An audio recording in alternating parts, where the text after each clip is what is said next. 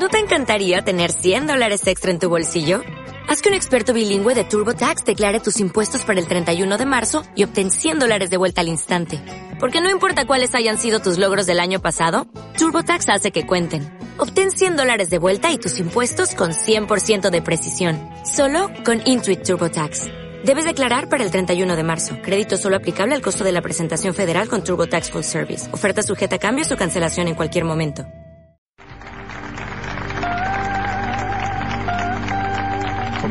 Soñaba con esta entrevista que voy a hacer. Lo conocí en Montevideo. Me quedé impresionado. Leí su libro Las venas abiertas de América Latina y ya lo busqué por todas partes hasta encontrarlo en Montevideo. Una ciudad maravillosa. Señor Galeano, buenas noches. Buenas noches, señor. Caramba, ¿cómo empezamos? De formales. Esto no anuncia nada bueno. Yo soy optimista según la hora del día. A veces soy optimista a las 10 de la mañana, pesimista al mediodía, a las 3 de la tarde vuelvo a ser optimista. Y no creo en los optimistas full time, en esa gente que es siempre optimista. Me parece sospechosa porque el optimismo de verdad creo que se nutre también del pesimismo, que la buena luz es la que sabe comer sombras y que en el fondo la esperanza, la que de veras vale la pena, es la que desayuna dudas cada mañana. La esperanza es prima hermana del sueño. Sí, si no fuera por el sueño, pobrecita, se moriría de hambre. ¿De qué está harto el ciudadano galeano? ¿De qué está harto? Bueno, depende también de la hora del día, pero en general estoy estoy harto de escuchar siempre las mismas mentiras y de asistir a un espectáculo que se repite y que yo pienso que ya va siendo hora de que de que se detenga aunque sea por un rato. Por ejemplo, ahora te digo cosas que no están en el libro porque son más recientes, pero cuando estalló todo este escándalo del gobernador de New York, el guardián de la virtud pública, el cazador de prostitutas, y se supo que en realidad ella dormía con chicas de lo más sabrosas, las más caras de la región. Y esto ocupó páginas y páginas de todos los diarios del mundo, empezando por los de Estados Unidos. Y mientras eso ocurría, pasó algo que no mereció ni dos líneas, y era que el presidente Bush había vetado una resolución del Congreso de su país que por creo que por unanimidad o por lo menos por abrumadora mayoría eh, había se había puesto de acuerdo en una resolución condenando la tortura. Y entonces, como el presidente Bush tiene muy buena opinión de la tortura, siempre que se la apliquen a otros, naturalmente, este, la vetó. Y esta noticia no mereció la menor atención, porque estábamos todos con los ojos puestos en lo que había ocurrido en el dormitorio del gobernador o en los hoteles a donde concurría. Saramago ha dicho que vivimos la era de la mentira. Sí, es verdad, yo creo que se miente mucho, que mentimos hasta cuando no sabemos que mentimos. Es verdad que se miente, se miente mucho.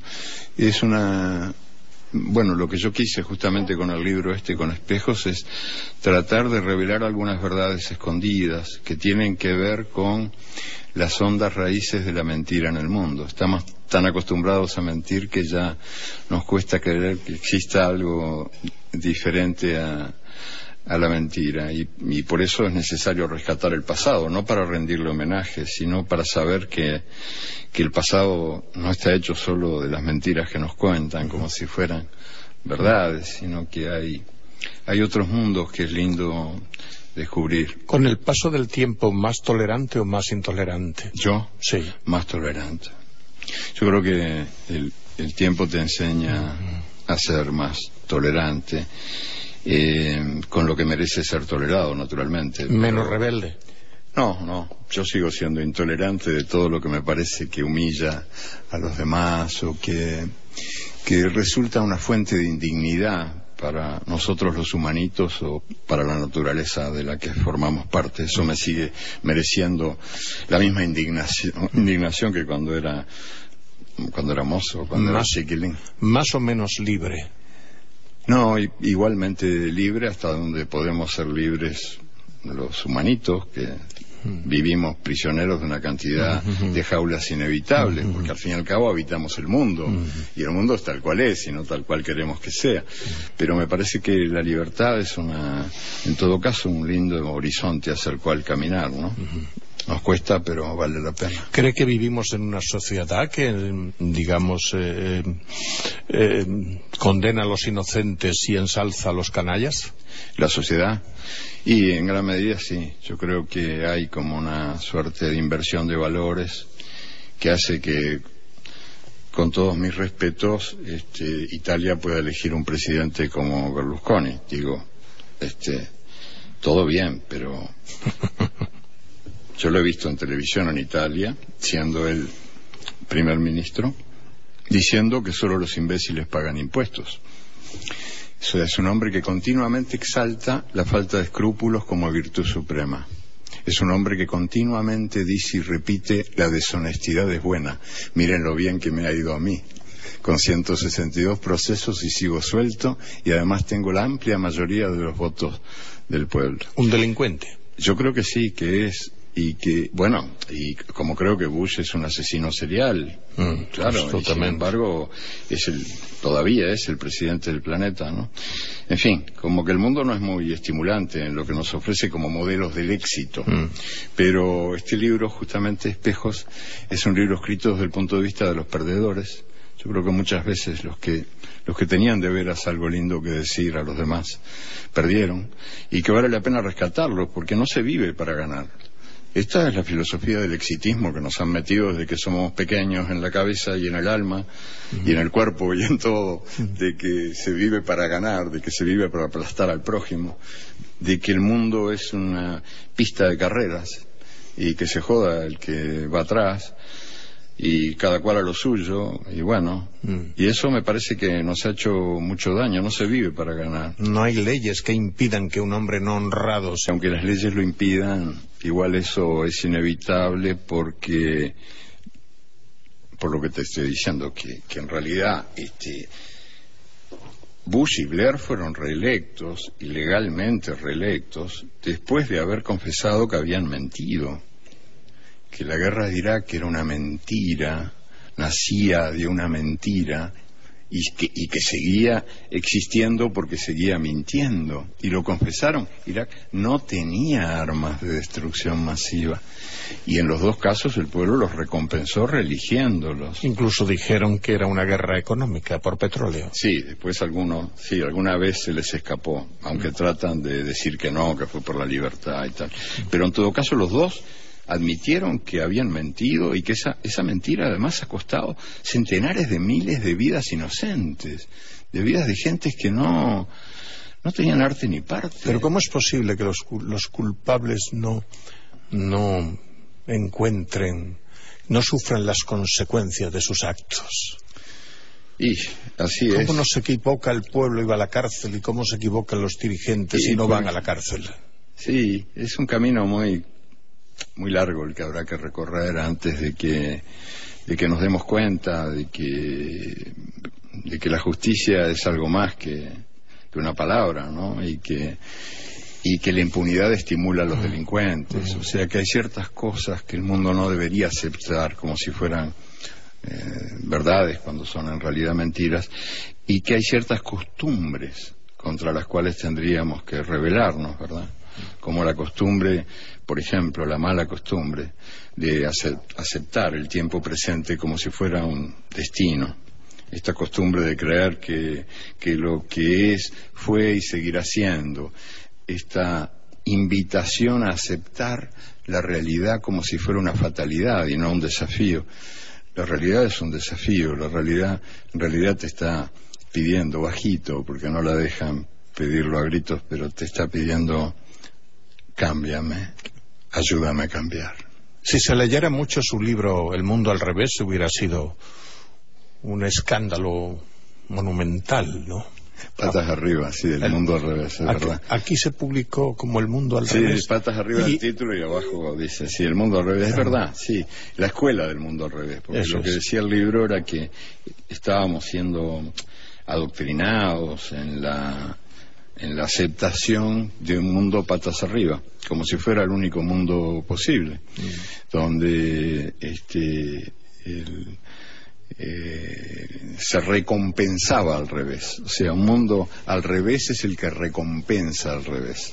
El que castiga la honestidad, el que castiga a los libres, a los, a los locos lindos, el que practica el racismo, el que practica el machismo, el que practica el elitismo, el que nos reduce la asombrosa belleza del arco iris terrestre.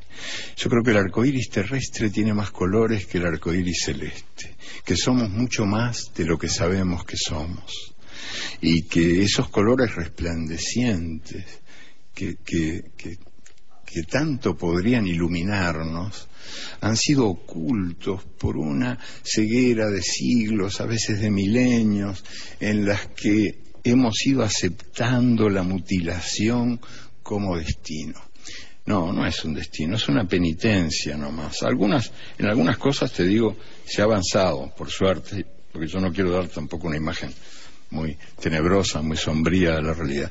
En algunas cosas se ha avanzado. Yo te decía recién que me había sorprendido malamente ver que la elección interna del Partido Demócrata eh, en Pensilvania había ocupado más espacio que la victoria de Lugo en Paraguay en los medios. Pero, por otro lado, a mí, personalmente, me, me alegra que, que por fin ocurra este fenómeno insólito, insólito hasta hace 15 minutos, que un seminegro, porque es mulato, y una mujer estén disputando la candidatura posible a la presidencia del planeta, porque en el fondo se trata de eso, es un fenómeno nuevo, pero de una novedad este, estimulante, que indica que las cosas van cambiando con dificultad y a un precio a veces, cobrando a veces un precio muy alto de sangre y de lágrimas, pero que, van cambiando. Son, hay, hay varias cosas que permiten decir, bueno, no siempre el viento sopla en contra y a veces,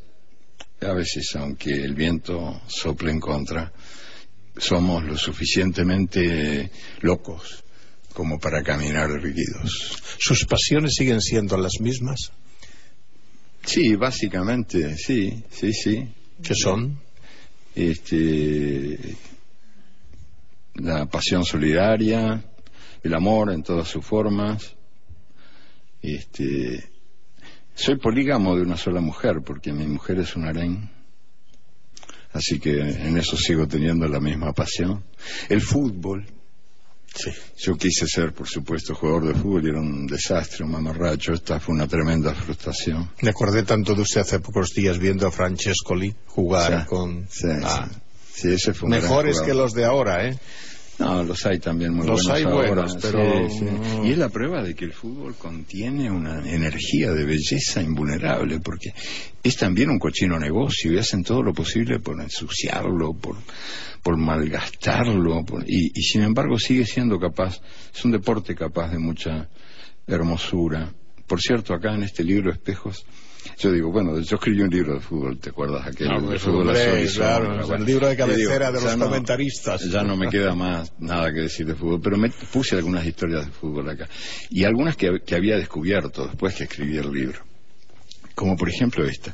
En 1936, cuando las Olimpiadas de Hitler, fabricadas por Hitler y presididas por él, este, ocurrió un fenómeno imprevisto.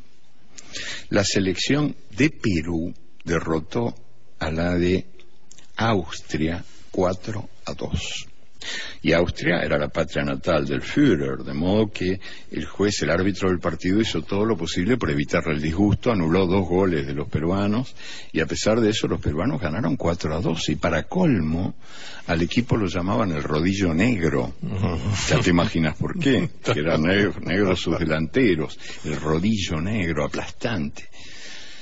Las autoridades olímpicas y futboleras en 1936 que por lo visto no se distinguían mucho de las que padecemos ahora, se reunieron esa misma noche y anularon el partido.